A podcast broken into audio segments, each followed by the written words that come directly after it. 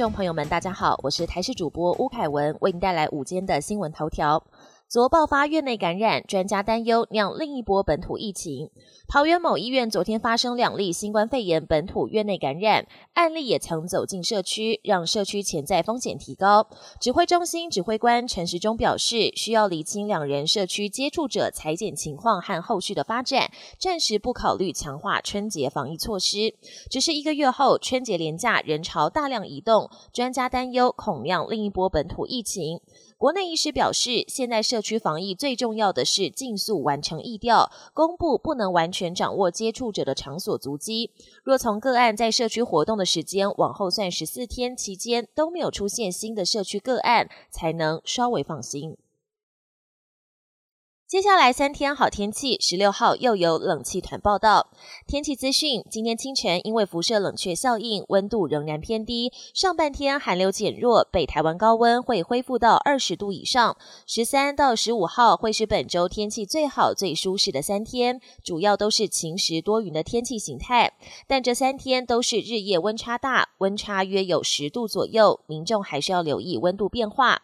下一波冷空气，目前气象局预估是大陆冷。集团等级约十六号下半天开始影响台湾。另外，因为封面十六号报道天气转为阴雨，温度也会开始缓慢下滑。美驻联合国大使取消访台，外交部表示万喜尊重。原定今天下午抵达台湾访问的美国驻联合国大使克拉福特确定不来了。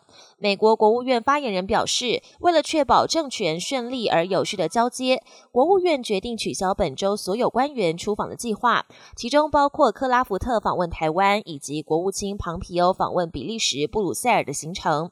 美方强调，克拉福特取消访台跟美中台关系没有任何关联。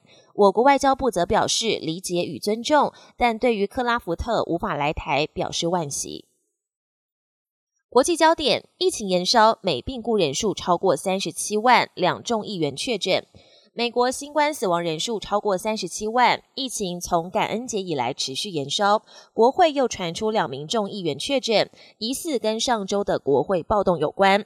疫苗接种计划持续进行，但卫生部长阿扎尔十二号宣布改变策略，不再保留第二季的库存，而是先试出所有存量。接种范围也扩大到六十五岁以上的长者，希望借此能让更多人尽快接种。不承认煽动暴乱，川普轰弹劾案使猎巫。美国总统川普遭民主党指控煽动暴乱，弹劾案十三号就要进入众院表决程序。川普十二号前往德州的美墨边境地带视察，受访时丝毫不承认自己点燃暴力，强调自己对暴动事件没有责任，痛批民主党启动弹劾根本是在猎巫。川普账号遭脸书、推特封杀，梅克尔谴责。